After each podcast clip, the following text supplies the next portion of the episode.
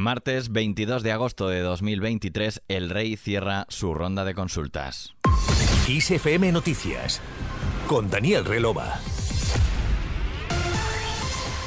El rey Felipe VI ha recibido este martes al presidente de Vox, al secretario general del PSOE y al líder del PP. El primero en pasar por el Palacio de la Zarzuela fue Santiago Abascal, que ha confirmado al jefe del Estado el apoyo de su formación a una investidura de Alberto Núñez Feijóo, pero con condiciones que el Partido Popular no colabore en el cordón sanitario que se pretende levantar contra Vox. En primer lugar, a través de una muestra inequívoca de respeto a nuestros votantes y que no entienden, como no entendemos nosotros, que la tercera fuerza política de España haya sido excluida del Gobierno de la mesa del Congreso de los Diputados. En segundo lugar, a que se ponga en valor públicamente los acuerdos entre el Partido Popular y Vox en cinco autonomías y en más de 100 ayuntamientos. En tercer lugar, recuperando la neutralidad de las instituciones y la normalidad democrática. Y en cuarto lugar, a través de un compromiso para acabar con la pretensión de algunas minorías de imponer un apartheid a tres millones de españoles y a la tercera fuerza política de España.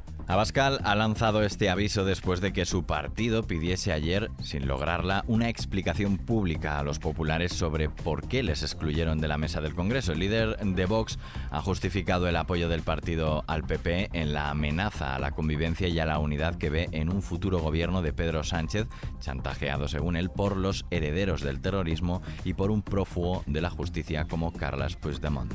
A mediodía ha sido el turno del presidente del gobierno en funciones y secretario general de los socialistas, que ha mostrado su voluntad al rey de someterse a la investidura para formar gobierno. Le he trasladado a Su Majestad el Rey mi voluntad de trabajar por articular la mayoría parlamentaria exigida para la formación de un gobierno de progreso. No hay otra alternativa que reeditar un gobierno de progreso que consolide los avances logrados en estos últimos años. De hecho, quienes plantearon la propuesta derogatoria de la labor del Ejecutivo anterior no han obtenido ni los votos ni tampoco los escaños para materializar esta propuesta. Fracasaron, fueron derrotados. Y en esas condiciones, sus esfuerzos, sus contorsiones por optar a una investidura son perfectamente legítimos, pero se revelan baldíos. En todo caso, Sánchez ha dicho que sea cual sea la decisión que adopte el monarca sobre el candidato a la presidencia, Felipe VI contará con el respeto y respaldo del PSOE. Preguntado sobre el proceso de negociación con las fuerzas políticas que tienen que darle su apoyo para que prospere una investidura, Sánchez no ha querido pronunciarse ya que lo ha considerado prematuro antes de conocer cuál será la decisión del rey. Con Feijó, el rey ha cerrado su ronda de consultas y el líder popular le ha comunicado que está dispuesto también a someterse a la investidura. En rueda de prensa, Feijó ha dicho que da este paso con los avales que le dan haber sido el candidato más votado en las elecciones, al contar con el apoyo de 172 diputados de cuatro partidos y porque en estas condiciones, según él, es su deber acudir a la investidura. No tengo garantizado ni siquiera ser candidato a la investidura. Tampoco tengo garantizado, en el caso de obtenerlo primero, lograr un gobierno a corto plazo, pero sí voy a defender que ante el bloqueo y el desgobierno de la desigualdad haya una alternativa de gobierno que defienda la igualdad de todos los españoles, su dignidad y que se pongan por delante las prioridades de la inmensa mayoría de los españoles. Ahora toca esperar cuál será el encargo del rey Felipe de cara a la elección por el Congreso del presidente del gobierno después de que Pedro Sánchez, como decimos, también ha mostrado su voluntad de someterse a la investidura. Al margen de este tema, el presidente de la Real Federación de Fútbol sigue pagando las consecuencias de su beso a la jugadora Jenny Hermoso durante la entrega de medallas, un gesto criticado por el propio Sánchez que considera su disculpa insuficiente. Las jugadoras lo han hecho todo para ganar. Pero es verdad que ha habido algunos comportamientos, en este caso el del señor Rubiales, que si manifiestan algo es que en nuestro país queda aún mucho camino por recorrer en materia de igualdad y de respeto y en esa equiparación de derechos entre las mujeres y los hombres. ¿no? Lo que vimos fue un gesto inaceptable. Creo también que las disculpas que ha dado el señor Rubiales no son suficientes. Hasta incluso yo creo que no son adecuadas y que por tanto tiene que continuar dando pasos el señor Rubiales. Estas palabras han estado precedidas de una cascada de críticas de varios ministros a la actitud de Luis Rubiales que ha logrado incluso poner de acuerdo al PSOE y al PP, cuya portavoz en el Congreso, Cuca Gamarra, ha calificado de bochornosa la actitud del presidente de la Federación Española de Fútbol.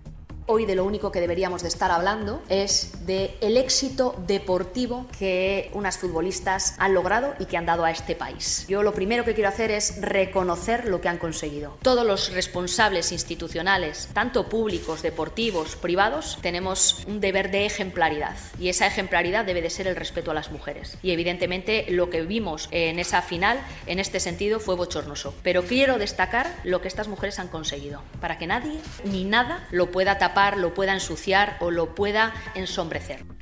Rubiales también está recibiendo presiones en la esfera deportiva con posiciones como la de la presidenta de la Liga Femenina Española, Beatriz Álvarez, o el presidente de la Escuela Nacional de Entrenadores de Fútbol en España, Miguel Galán, quien ha presentado incluso una denuncia contra él ante el Consejo Superior de Deportes. Mientras tanto, las campeonas del mundo, sin apenas tiempo para descansar tras la multitudinaria fiesta de anoche en Madrid-Río, han sido recibidas este martes por la mañana en el Palacio de la Moncloa por Pedro Sánchez, que les ha trasladado dado el eterno agradecimiento de la sociedad que ha disfrutado y vibrado con la selección por cómo lo han hecho en el Mundial. Asimismo, ha anunciado que en el próximo Consejo de Ministros se va a aprobar la concesión a las jugadoras de la medalla de oro de la Real Orden del Mérito Deportivo que entrega el Consejo Superior de Deportes y la placa de oro para el conjunto de la selección.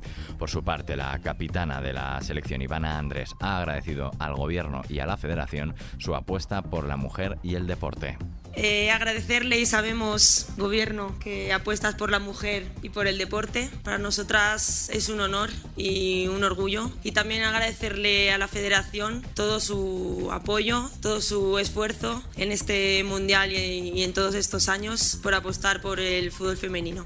La jugadora del Real Madrid indicó en una que acudían al acto a enseñar una copa de muchísimo esfuerzo, mucho sacrificio, que culmina el sueño desde pequeñitas de todo el equipo, de todos los que forman esta pedazo de selección, ha dicho. En Tenerife, el incendio que desde hace una semana devasta los montes de la isla ha vivido su primera noche tranquila. Se empieza a ver el final del túnel con un único frente que avanza al sur de la isla donde hoy se han concentrado brigadas especializadas. Es momento de ver el tiempo.